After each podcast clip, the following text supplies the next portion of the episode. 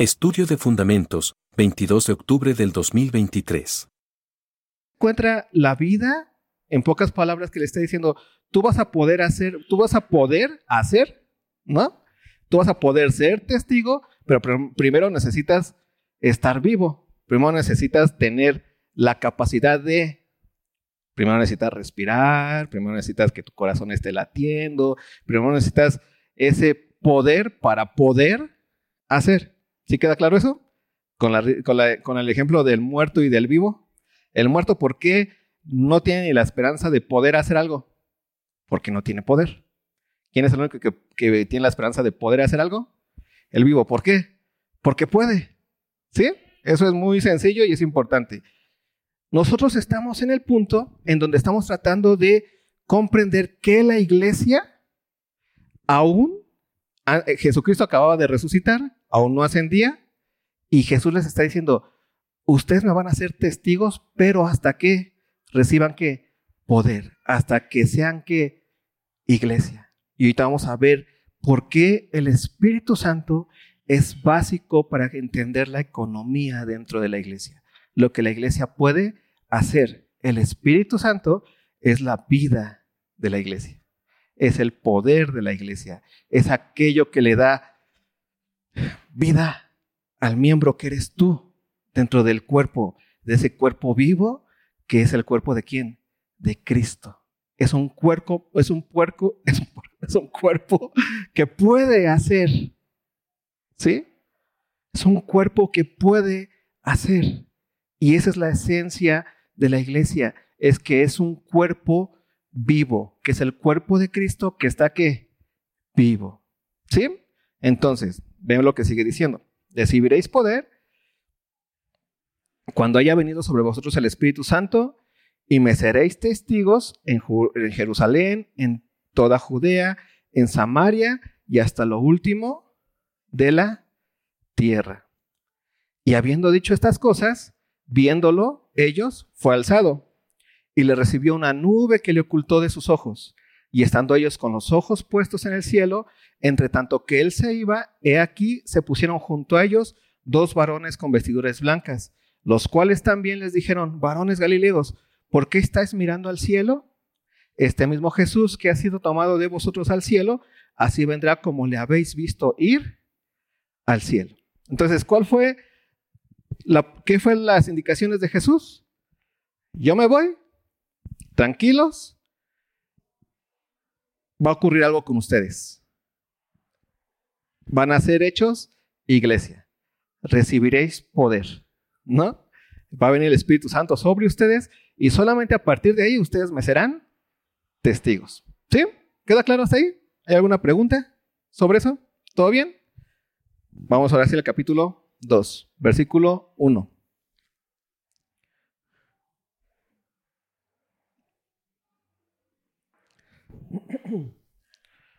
Cuando llegó el día de Pentecostés, estaban todos unánimes, juntos. ¿Aquí ya habían recibido poder? No. Ahí estaban simplemente juntos, estaban esperando la promesa de quién? De Jesús. Yo les voy a enviar a quién? a mi espíritu. ¿La iglesia ahí existía? Aún no. Estaban que en el cumplimiento, Dios ya había cumplido su promesa, Dios ya, Cristo ya había resucitado, ya había pagado los pecados. Sí, había ascendido, pero iba a llegar ese momento hermoso en donde iba a tomar vida la iglesia. ¿Te acuerdas cómo fue creado el ser humano? Dios formó barro. Pero ¿hasta cuándo el ser humano fue un ser viviente? Hasta que Dios qué hizo? Sopló en él que aliento de vida. Ahí se pudo haber quedado la forma en el barro. Y eso no significa que era un ser humano. Hasta que Dios sopló aliento de vida en él, entonces el ser humano fue un ser viviente. ¿Sí? Y la iglesia pasa lo mismo. Cristo ya sabía lo que iba a hacer con ellos. Ellos estaban esperando, estaban en la forma, pero les, hacía falta que recibir el aliento de qué? De vida, el poder el que aquello, aquel que les iba a dar el poder de hacer lo que Dios les estaba mandando hacer, pero poder de hacerlo como un cuerpo. ¿Sí? No como, no como individualidades juntas, sino como un cuerpo que está completamente articulado por el poder que es el Espíritu Santo. Así como tu cuerpo, así como tu ser no tiene sentido sin la vida que hay en él, el cuerpo, que es la iglesia, no tiene sentido sin el Espíritu Santo que vino, que habita entre nosotros. Por eso cuando tú dices, ah, tengo el Espíritu Santo y yo soy el cuerpo, la morada del Espíritu Santo, cuando tú dices eso es un sí, pero en tanto que el Espíritu Santo mora en dónde? En el cuerpo que es la iglesia y tú eres miembro de dónde? De la iglesia de Cristo. ¿Sí?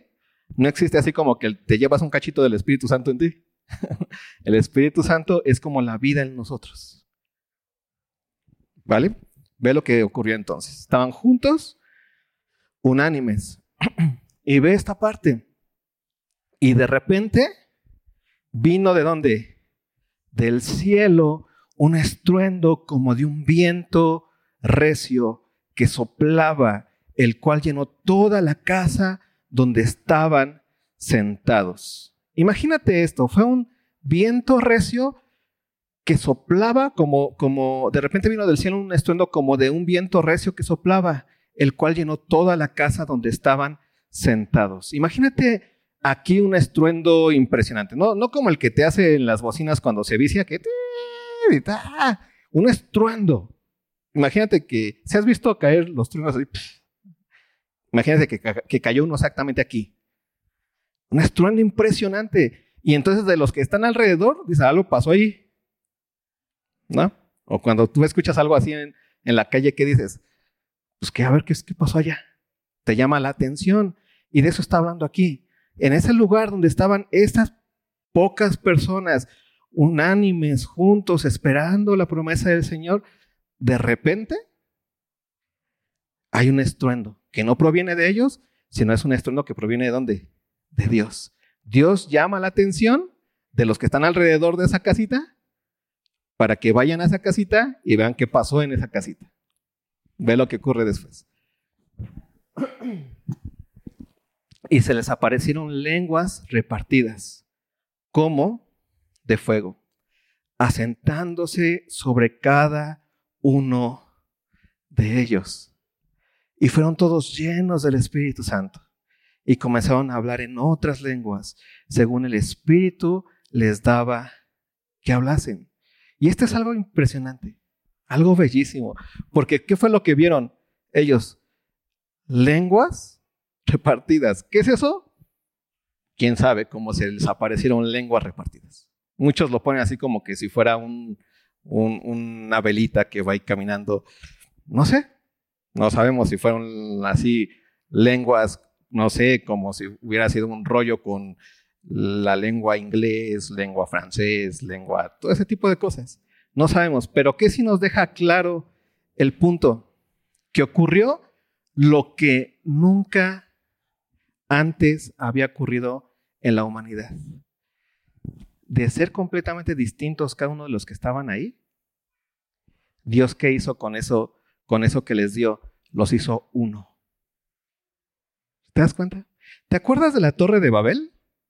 la torre de Babel, el ser humano estaba completamente eh, separado, loco, ¿no? Diciendo, yo puedo ser como Dios y vamos a construir, nos vamos a unir, hermanos, hermanos, y no necesitamos a Dios para ser como Dios. Nosotros vamos a tener nuestra propia lengua, nuestras propias formas de ser, nuestras propias este, leyes, vamos a hacer uno. ¿Por quién? Por nosotros mismos. Entonces comenzaron a construir la torre de Babel. ¿Y qué hizo Dios? Los vio y dijo, ay, ternuritas. Estos vatos piensan que desde la exterioridad pueden unirse. Eso no pueden hacerlo. ¿Y qué hizo Dios? Les rompió qué? Las lenguas. Les los extravió en las lenguas, ya no pudieron entenderse. ¿No nos pasa? De repente, aunque hablamos español, no te puedes entender con el otro porque a fuerzas quieres lo tuyo y el otro quiere lo suyo. Y entonces, ¿qué viene ahí? Pues los pleitos. ¿No ha pasado? Hasta en, hasta en los divorcios, ¿no?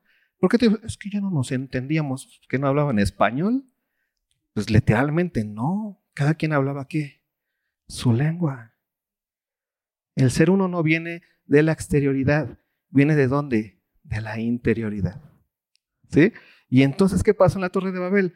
Dios les cambió su lengua y hubo una división impresionante. Y de repente, aquí en este lugar, ¿qué hace Dios? Les da una misma lengua, les da un mismo lenguaje. Se pueden, se pueden entender los unos a los otros porque tienen el mismo cuerpo, porque ya no son exteriores, porque ya son uno, porque ya se pertenecen los unos a los otros. Tú velo otra vez con tu cuerpo. En serio, tu rodilla nunca está peleada con tu dedo chiquito del pie. Eso no existe. Oye, ¿por qué no? Es que no nos entendemos.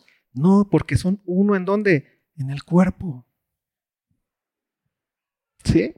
Y entonces por eso nosotros, o, o, lo que pasó aquí es que viene el Espíritu Santo, da vida, y ¿qué hace en ese momento el Espíritu Santo en ellos? Le da un solo lenguaje. Se entienden por completo. Aunque en la exterioridad podía haber muchas otras formas de, de comunicación y no se podían entender, ya había un lenguaje y entendían perfectamente lo que decían. ¿Ve lo que sigue diciendo? Y fueron llenos, todos llenos del Espíritu Santo, y comenzaron a hablar en otras lenguas, según el Espíritu les daba que hablasen. ¿Quién es aquí ahora el protagonista? La vida, el Espíritu Santo. El Espíritu Santo es el que les dio, el que les daba que hablasen, ¿no? Habla hacia acá, habla esto, habla aquello. ¿Quién es el que ahora comanda todo?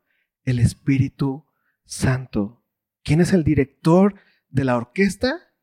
El Espíritu Santo. ¿Quién es el director del cuerpo que es la iglesia?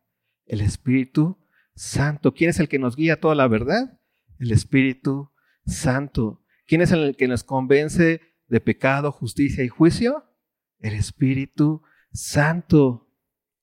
¿Quién es el que nos hace comprender quiénes somos dentro de la iglesia? El Espíritu Santo. ¿Quién es el que nos constriñe para poder servir a otros? El Espíritu Santo. ¿Pero por qué? Porque ya estamos vivos dentro del cuerpo. ¿Sí?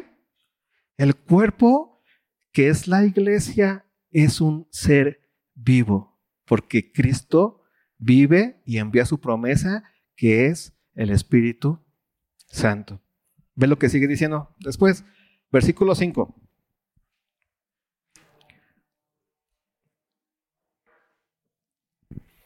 Moraban entonces en Jerusalén judíos, varones piadosos de todas las naciones bajo el cielo.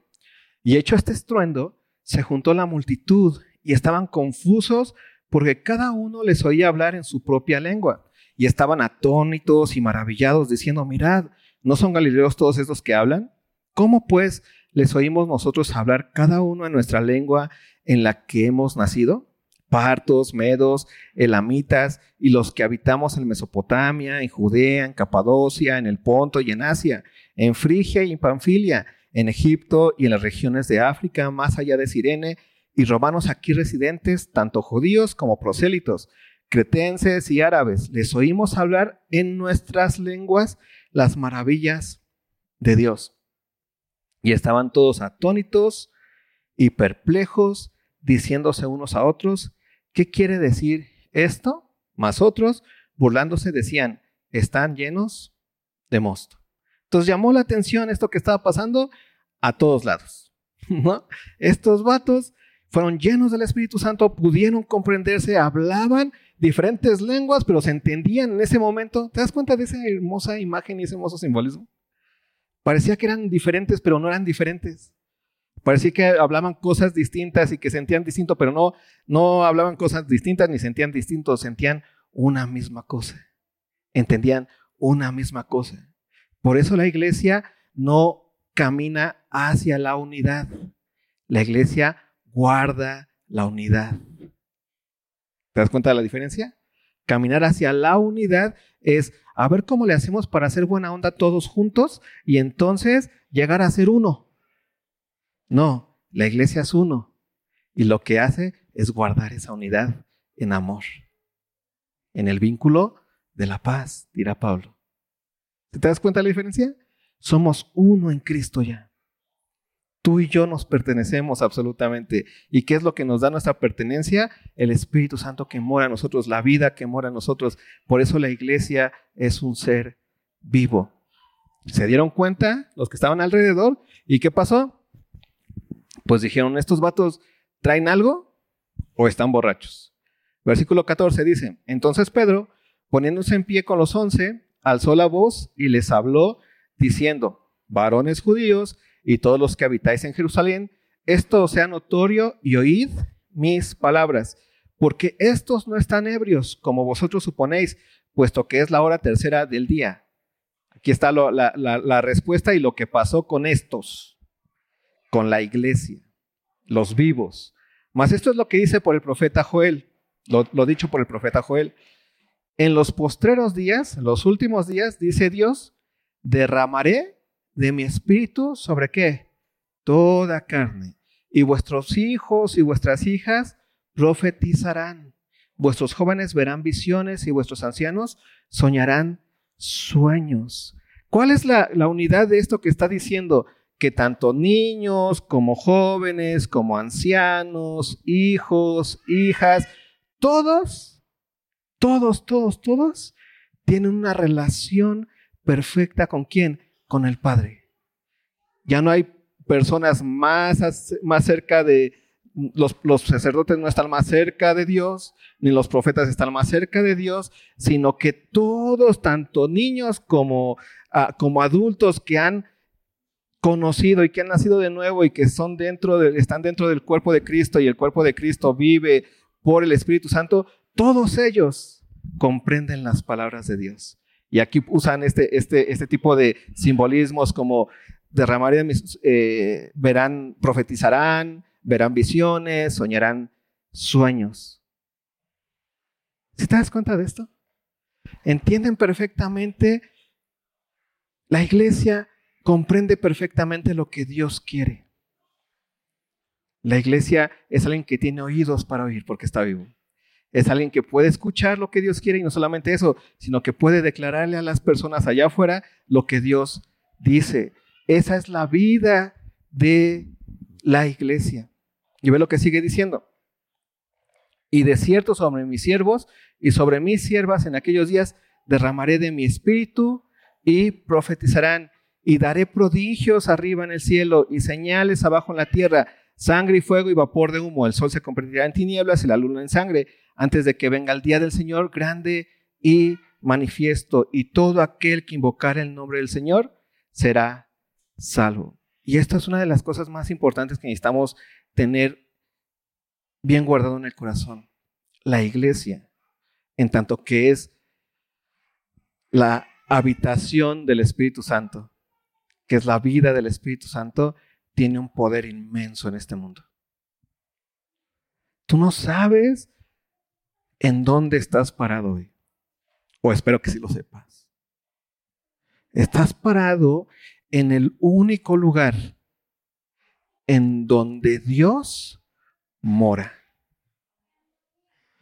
Y en donde Dios mora, lleva a cabo, a cabo prodigios que tienen el nivel de quién? De Dios. Porque así es tu vida. Tu vida ahora tiene unas condiciones impresionantes porque eres parte del cuerpo de Cristo. Eres miembro del cuerpo de Cristo. Y por eso Jesús no estaba loco cuando decía, las cosas que yo hago, ustedes las harán también. Y aún, ¿qué dice? Mayores. Porque no es que me van a demostrar que tanto saben de mí. No, es que me van a vivir, van a comprender, van a poder hacer en este mundo lo que Dios nos ha mandado a hacer. Es una de las cosas más importantes que necesitamos comprender como iglesia. Por eso este primer, este, esta primera, primera clase se llama vida. Si la iglesia no comprende la capacidad que tiene para hacer en este mundo, siempre el mundo lo va a someter. Siempre. y nunca vas a poder hacer nada. Nada divino. ¿Por qué? Porque hay cosas más importantes que hacer. Porque el mundo ya te puso el nivel y hasta ahí llegas. No, es que dar la vida por Cristo es algo raro, eso es para, para fanáticos. Tienes vida. Aquellos que escuchan, que profetizan, que son capaces de mirar todas las señales y los prodigios. Ve lo que siguió ocurriendo. Versículo 22. Varones israelitas, oíd estas palabras. Jesús Nazareno, varón aprobado por Dios entre vosotros con las maravillas, prodigios y señales que Dios hizo entre vosotros por medio de él, como vosotros mismos sabéis. A este, entregado por el determinado consejo y anticipado conocimiento de Dios, prendisteis y matasteis por manos de inicuos, crucificándole, al cual Dios levantó, suelto los dolores de la muerte, por cuanto era imposible que fuese retenido por ella. Porque David dice de él, veía al Señor siempre delante de mí, porque está a mi diestra, no será conmovido. Por lo cual mi corazón se alegró y se gozó mi lengua, y aún mi carne descansará en esperanza, porque no dejarás mi alma en el ni permitirás que tu santo vea corrupción me hiciste conocer los caminos de la vida, me llenarás de gozo con tu presencia. Varones hermanos, se os puede decir libremente del patriarca David que murió y fue sepultado, y su sepulcro está con nosotros hasta el día de hoy. Pero siendo profeta y sabiendo que con juramento Dios le había jurado, con juramento Dios le había, que con juramento Dios le había jurado que de su descendencia en cuanto a la carne levantaría al Cristo para que se sentase en su trono, Viéndolo antes, habló de su resurrección de, la resurrección de Cristo, que su alma no fuera dejada en el Hades, ni su carne vio corrupción. A este Jesús resucitó Dios, de lo cual todos nosotros somos testigos. Así que, exaltado por la diestra de Dios y habiendo recibido del Padre la promesa del Espíritu Santo, ha derramado esto que vosotros veis y oís. Porque Dios no subió a los cielos para, pero él mismo dice, dijo el Señor a mi Señor, siéntate a mi diestra hasta que ponga a tus enemigos por estrado de tus pies. Sepa pues ciertísimamente toda la casa de Israel que este Jesús a quien vosotros crucificasteis, Dios le ha hecho Señor y Cristo. ¿Te das cuenta de lo que acaba de decir Pedro? Lo leí muy rápido, no se los voy a explicar, pero una de las cosas que tú puedes sentir a la hora de escuchar todo esto es que Pedro sabía perfectamente quién es Cristo. ¿Por qué? ¿Y por qué lo pudo decir con esta autoridad y con este poder y con esta capacidad? Porque el Espíritu Santo que ya estaba en la iglesia lo llevaba hacia dónde? Hacia toda la verdad. Si algo tú sabes perfectamente y si algo tú conoces perfectamente es quién es Cristo. Sabes que murió por nosotros. Sabes que resucitó al tercer día. Sabes que viene por nosotros. Sabes que Él es la autoridad puesta por Dios. Él es la autoridad puesta por Dios para que todo aquel que clame a Él será que salvo. Eso lo sabes. Eso es lo que el cristiano habla. Eso es lo que el cristiano tiene como su, como su esencia perfecta, lo que el cristiano dice, lo que el cristiano expresa de diferentes maneras. En, la, en tu forma de, de tratar a los demás, en tu forma de hablar, en tu forma de, sentir, en tu forma de llorar también, de entristecerte, de sufrir, en tu forma de alegrarte. Porque es lo que el cristiano sabe todo el tiempo. Y esa es la autoridad, es lo que, lo que los otros van a ver y lo que los otros van a escuchar. Y ve lo que termina diciendo. Versículo 32. Al oír esto, se confundieron de corazón y dijeron a Pedro y a los otros apóstoles, Varones hermanos, ¿qué haremos? ¿Te das cuenta? ¿Cómo la iglesia es la luz de Dios? Y, las personas que están alrededor, que están mirando todo, todo lo, que, lo que la vida de Cristo es en ti, va a voltear y va a decir, ¿qué hago entonces? ¿Cómo le hago? No es cómo le hago para ser como tú, porque muchas veces lo ponen así. ¿Cómo le hago para ser tan buena onda como tú? No. ¿Cómo le hago para para mirar a tu Dios. Y ve lo que ocurre, lo que les dice Pedro. Pedro les dijo, arrepentíos y bautícese cada uno de vosotros en el nombre de Jesucristo para perdón de los pecados y recibiréis el don. ¿De quién? Del Espíritu Santo. ¿Qué significa recibir el don del Espíritu Santo? ¿Eh? ser bautizado en el Espíritu Santo, pero ¿qué significa eso para nosotros? Es nacer de nuevo. ¿Y en dónde nacemos de nuevo? ¿Y qué es nacer de nuevo en Cristo Jesús? Es nacer de nuevo en la iglesia. Por favor, luchen y quítense ¿no? la idea de tu soledad cristiana. Tú tienes relación con Cristo. No en tu soledad, de ahí en tu camita y ahí orando solito. No. Tú tienes relación con Cristo en tanto que en el cuerpo, en Cristo, tú puedes entonces como miembro orar a Dios. Aunque estés en la cárcel. Pero aunque estés en la cárcel, está ahí el cuerpo de quién? De Cristo. Porque ahí está el Espíritu Santo. Por eso el cristiano, en el cristiano no hay soledad alguna. No existe la soledad. No existe la soledad para el cristiano. Por más que no te caiga bien tu hermano de al lado, es la persona más tuya que puedes tener, aún más tuya que aquel hermano de carne que no conoce a Dios. Esa es la realidad. Es más tuya porque tienen un mismo Padre. Por eso nos llamamos hermanos. ¿Te das cuenta? Y ve lo que va a pasar entonces cuando tú entiendes completamente eso. Versículo, uh, versículo 39. Porque para vosotros es la promesa y para vuestros hijos y para todos los, los que están lejos, para cuantos el Señor nuestro Dios llamare. Y con otras muchas palabras testificaba y les exhortaba diciendo, sed salvos de esta perversa generación. Así que, ve, lo que ocurrió aquí. Los que recibieron su palabra fueron bautizados y se añadieron aquel día como tres mil personas. ¿A dónde se añadieron? ¿Cómo fue que se añadieron? Por medio del bautizo. Murieron en Cristo, resucitaron en Cristo y entonces su nuevo nacimiento es un qué? Es un nacimiento en el cuerpo como tres mil personas. Y ve estas tres mil personas. Y perseveraban en qué? En la doctrina importante, el Espíritu Santo. En tanto que cuerpo, así como tú y yo necesitamos, en tanto que estamos vivos, necesitamos pues comer, ya de menos una vez al día, ¿no? Tomar agüita, no sé cuántos días puedes vivir sin agua, pero no puedes vivir toda la vida sin agua, ¿no? No puedes, no puedes vivir todo el tiempo sin comer, puedes ayunar, pero si ya llega un punto en donde el ayuno ya se vuelve la muerte, ¿no? Tenemos necesidades corporales. Y también el cuerpo de Cristo tiene necesidades corporales, en tanto que está en donde? En este mundo aún. Y aquí, vamos a ver cuatro lugares de las necesidades corporales y tiene que ver con economía, ¿no? Otra vez no estamos hablando de dinero, estamos hablando de sustento, de la vida. ¿Ve lo que dice?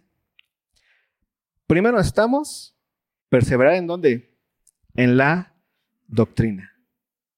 ¿En cuál doctrina? La de los apóstoles. Esta es bien clara, ¿no? Necesitamos todo el tiempo estar regresando a lo que ya se dijo. O sea, estar en la repetición, estar anhelando todo el tiempo esa, esa leche espiritual no adulterada. Necesitamos eso. Cuando tú comiences o la iglesia comience a querer escuchar cosas nuevas porque lo de siempre ya como que no me siento chido, es porque ya te está fallando algo en el hígado, ¿no? Perseverar en las doctrinas de los apóstoles. Y me gusta mucho esta parte porque perseverar es mantenerte, mantenerte, mantenerte, mantenerte. Porque la primera tentación es tratar de superar lo que ya los párvulos saben. Eso ya los párvulos, eso, es para, eso no es para mí. Yo, yo ya hasta doy clases. ¿Qué vas a enseñar? O sea, ¿qué voy a aprender yo otra vez viniendo aquí a escuchar que el Espíritu Santo existe? Eso ya lo sé. A mí ponme a hablar de las categorías de los seres celestiales o algo así.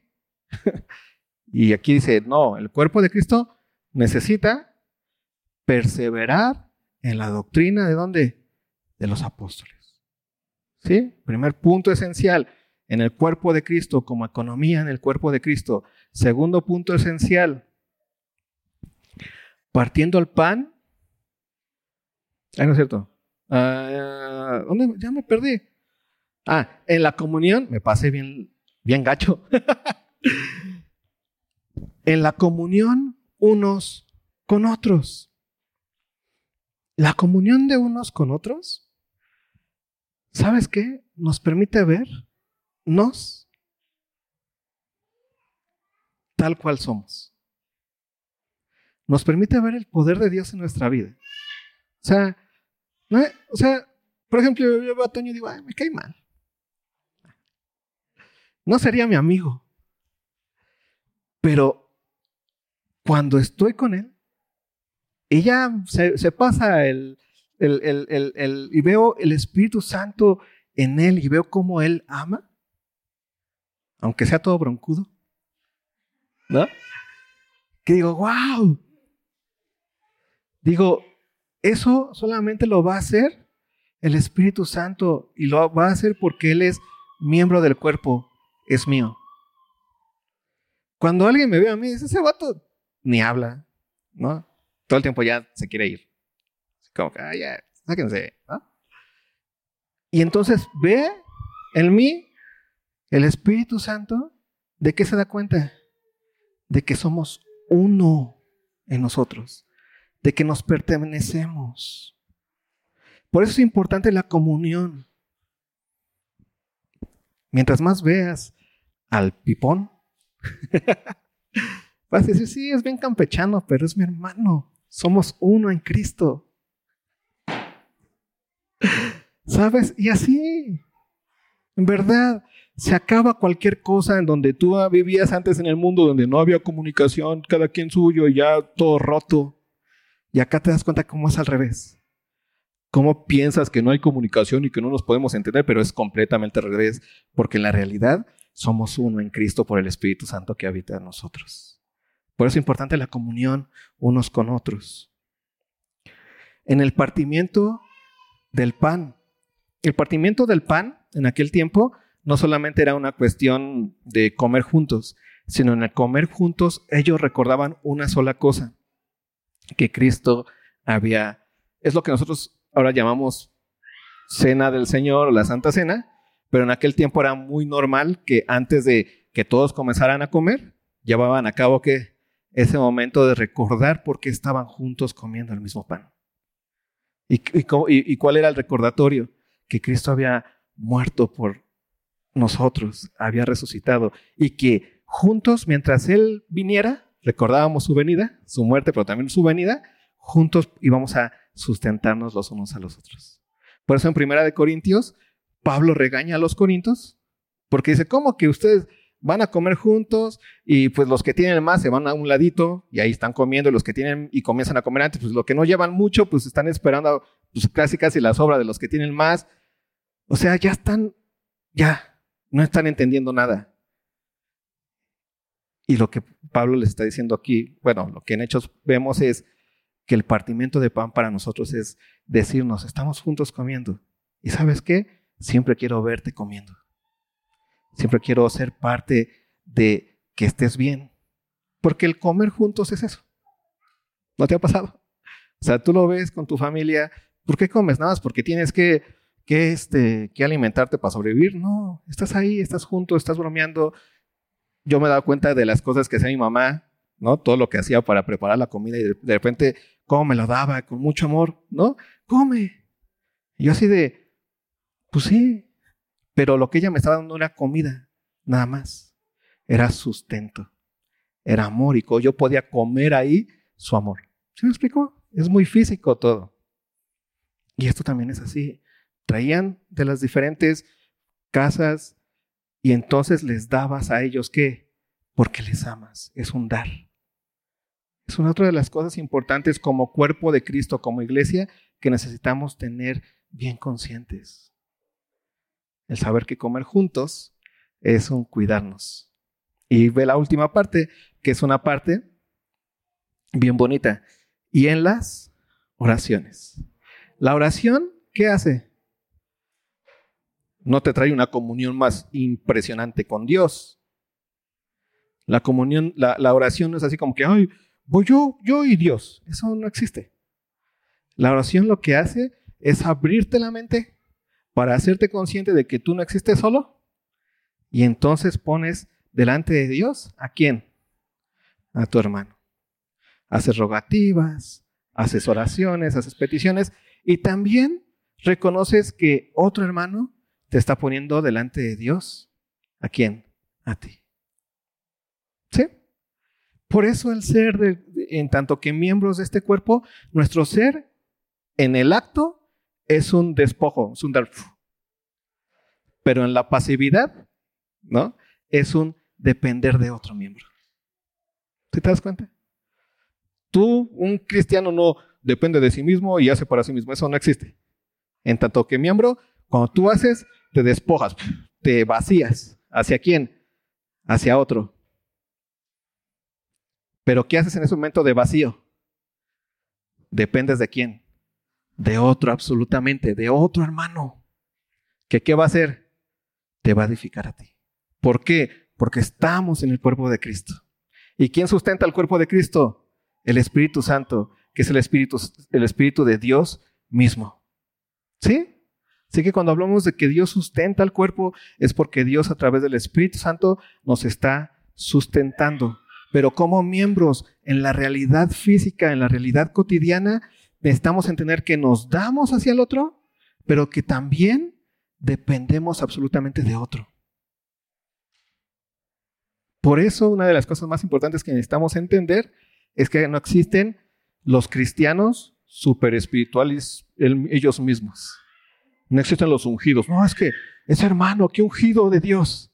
No, es hermano que ha madurado, ha madurado porque ha dependido de otros que lo han edificado.